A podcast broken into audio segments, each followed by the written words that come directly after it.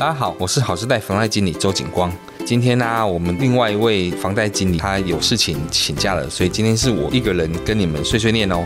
今天讲的主题是房价太高，等房族激增哈。关于继承一定要知道的几件事情。当然，这个继承方面的问题，大家可能听着会睡着哦。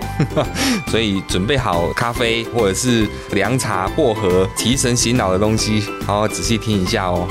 最近呢、房价高涨，薪资再怎么调整也追不上房价，是许多人的痛。瓜牛族嘛，都买不到房子，那靠自己买房子的难度真的是越来越高。所以最近呢、掀起一波等房潮。什么叫等房潮？就是说我等继承就好，爸妈留给我就好。啊，像我们这种没有的，那就自己多努力一点。那今年上半年呢、台湾继承建物的数量成长了十八趴。那继承的细节如果没有规划好，税金一差就是好几百万。关于继承有哪些需要知道的事情呢？律师有交代这五个特殊状况，跟大家分享一下。第一个就是说，不要等到重病或者是最后几天才开始把财产移转给子女，因为有些人他是为了避遗产税。那也许他的房子是没有什么增值税，但是他有那所谓的遗产税，他可能觉得说，那这样我赶快用赠与的方式过户给自己的子女，因为赠与的话，他有一个免税额，那过户给自己的子女的话，会有这个遗产税。可是啊，国税局啊，后会去追过世前两年这个时间点遗产的一个遗产税，而且逃漏税还会连补带罚哦，这也是其中的一个问题。还有一点就是，在律师还有分享第二点哈，就有些人他在过世前，他身上是有一些现金的存款的，有些人就是会。把他这笔钱领出来，可能是做一些什么丧葬费的处理啦，或者是说可能就领到自己口袋去啦之类的。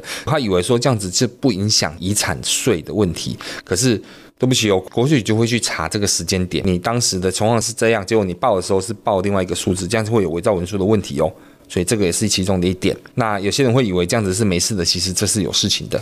第三呢、律师有建议，就是说有些人会卖掉房产换了现金之后才继承，那这个是错误的哦，这个课税的金额会变大了。为什么？因为政府它规定是说你的房产啊，它是用公告现值来去计算你的房子的价值。那大家都知道嘛，公告现值有时候跟市价是有落差的啊。结果你把它卖了市价之后，然后再去继承，政府就觉得说，那这样子就是变成现金了。那现金继承的话，就是现金的金额。比如说你房子卖了两千万，你的公告现值只有大概差不多八百万，结果你房子卖了两千万，他就用两千万来计算，他不是用八百万来计算。所以建议还是以房子继承之后后。要处分要买卖，然后再来去继承会比较好，会比较省税金。第四个就是在过世前没有做任何的规划。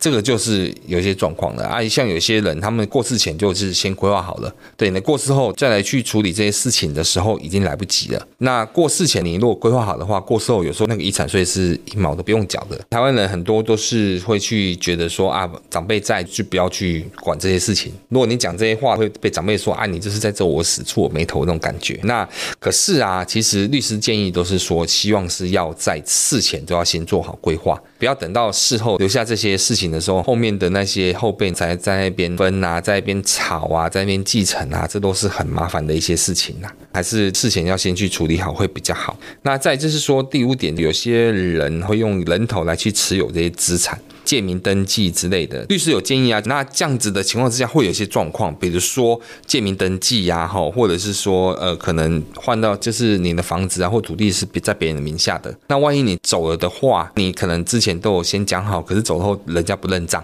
嘿，那怎么办？或者是那个人突然也发生什么状况走了之后呢？那他的继承者可能也不会认账。之类的，那这之前都会有产生很多的纠纷，对，所以这个情况要小心。当然，民法中有一些负担继承赠与的一个规定，那这个部分的话，你可能就是可以咨询你的律师啦，或者是会计师啊，他们可能会帮您解答，说要怎么去避免这些状况。尽量还是不要以人头来去持有啦，不然的话，这其实会蛮复杂的。现在啊，也蛮多那种小孩子啊，想要买房子啊，可是吼没有头期款，那爸妈会想帮忙自己的小孩嘛，那所以说就是会帮他出头期款，这个也要注意哦，头期款也会有。所谓的那个税金哦，因为你把这个钱转移到小孩子身上，那这都会有一个赠与税。那赠与税每年都会有个避税的一个金额，大概是两百四十四万。比如说我爸妈他要出头期款，他可能给小孩子现金，他第一年他先给两百四十四万，父亲给一次，母亲也可以再给一次。他如果不够的话，哈，那他可能隔年还可以再给，那这都是可以申报、可以移转的，这个是没有问题的。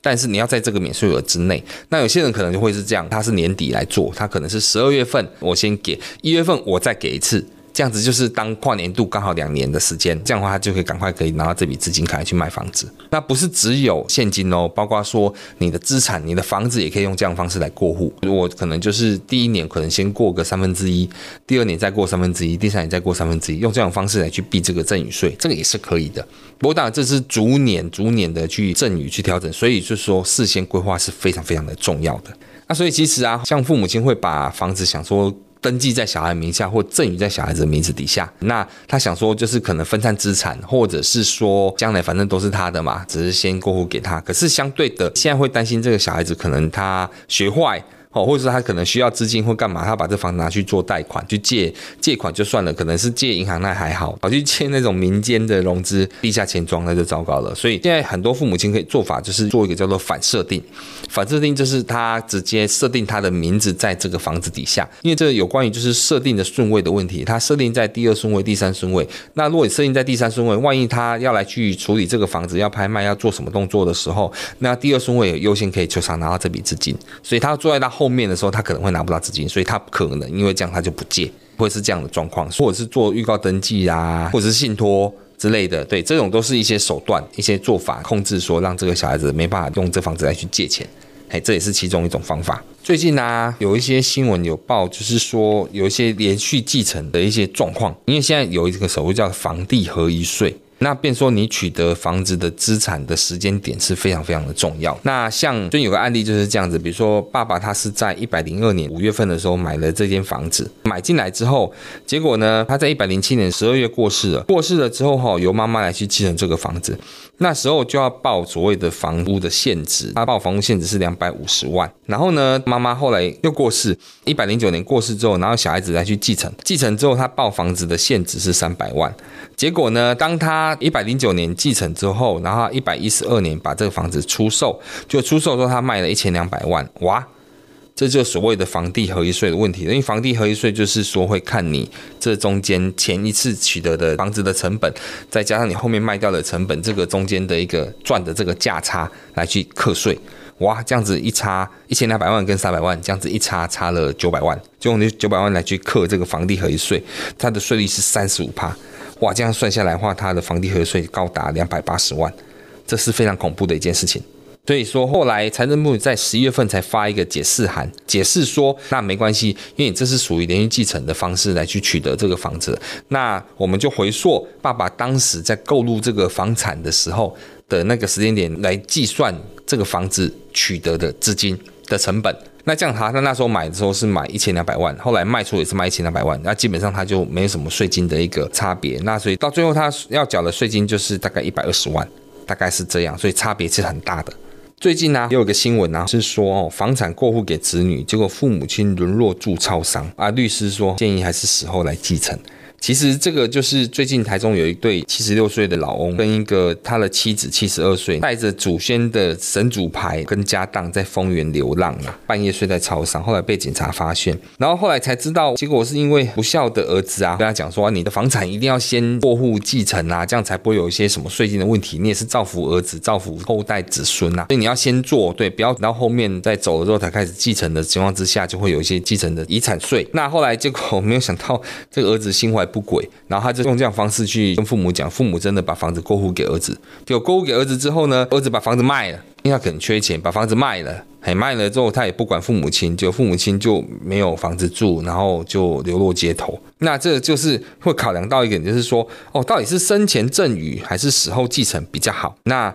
生前赠与的话，当然会有一个税负的问题嘛，这可能就是赠与税。那我刚才有分享说，哦，父母亲可以懂得，他可以慢慢的就是分年分年的方式来去赠与，这样的话就不会有任何的税金的问题。可是死后继承的话，会有一个继承的一个遗产税。那其实你要去算哪一个比较优啦，但是我是这么觉得，就是说这也有关于道德的问题。当然，我们不是说所有的天下间所有的父母亲跟子女们都会像这个案例一样那么的现实啦。可是父母亲多少还是要去思考一下，就是儿女将来如果说万一走错，你要先去规划这些行程。但是呢，儿女之间也不是说用那种方式来去算计自己的父母亲啦。其实这个案例感觉起来还是以家庭的一些伦理啦、道德啦。规范啦这些，但是当然你们可以去计算一下，就是说生前赠与跟死后继承这两个哪一个付出的税金会比较少？其实我有遇过一些客户，对他们早早就规划好了，规划这一块，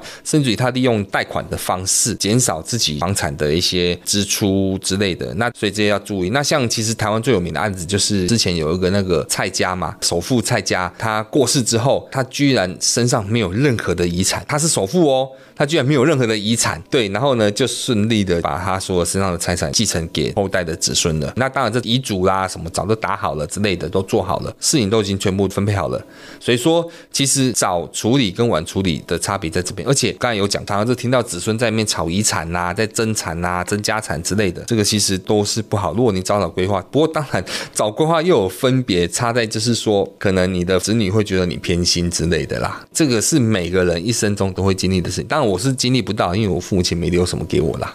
对啊，可是就是总是有些人会是经历到这些事情，那就是如何去好好规划了啊，就是大家和平，不要去有那些争执的问题，会比较好啦。像。最近啊，一个新闻是说，哦，那个单身的妹妹啊，财产不想给哥哥，那这个也是一个问题，就是哦，有一些人他是属于顶客族啦，他可能没有后代子孙呐之类的，或者是他可能就直接是单身，他也不想结婚，那可是他还是有一些财产，可是等到他老了之后，他他走了之后，他这些财产是继承给谁呢？当然，如果是单身的话，他可能就是直接给他的兄弟姐妹，对，有可能是这样，因为他父母亲也可能都走了嘛，他就直接给他兄弟姐妹，就这样继承了。可是他不想给他兄兄弟姐妹怎么办？他觉得跟他们都没什么往来，或或者是说他可能觉得之间可能也是早早就撕破脸了之类的，都没有没有往来情况之下怎么办？那他又不想把这个财产继承给他们，他只好就是前面就要先做好一些规划，比如说他生前就要先处分，哎，我可能就把房子先卖掉。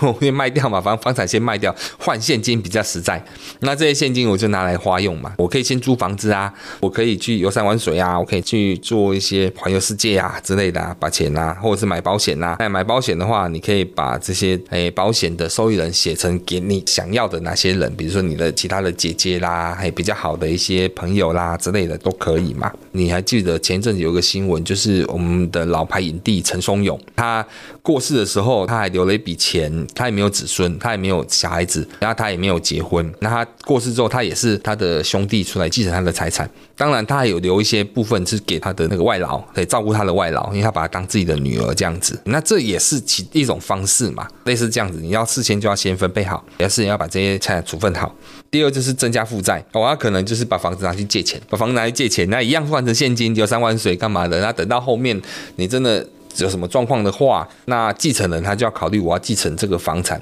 但是又有负债的问题，我要考虑我要不要去继承这个负债。对，用这种方式。那第三点呢、就是丧失继承权，就是说他可能先在法院去宣告，去找律师去法院去说去宣告，他不要把这个房产继承给让他的哪些哪些人继承之类的，让他丧失继承权。那继这个可能就是收养，那这样的话房产就会继承给自己的子女这样子。那当然这个还是有一些特留份的问题啦。特留份就是说，可能哥哥或者是说他的其他继承者，他可以去要求，就是说你最少你要留一点点给我，因为这法律上有规定。会有一个特留份，特留份是多少呢？这个其实就是有一份，那这由法官来判，对，多跟少这样子。就算你有去列的遗嘱啊。比如我如果列遗嘱，说我这个房产我要给谁谁谁之类的，包括长辈哦也是一样哦，长辈有可能过世，我我只偏好我其中的一个儿子或是一个小孩子，那我的财产要给他，可是他其他的子女他还是有一个特留份的部分是可以提出来的哦，那就是由法院来去判说这特留份是多少，是这样子，那这个可能就是要咨询律师啊、代书之类的，可能去问一下。谢谢你们的收听，下一集我会继续为您介绍与房贷贷款有关的主题。欢迎锁定我们的频道，也可以到我们的平台浏览我们所制作的 YouTube 影片，精彩的懒人包和 Podcast 第一季的节目哦。有什么想听的主题，或对节目有任何的疑问，可以留言或加赖告诉我们。我是景光，谢谢您的收听，我们下周再见。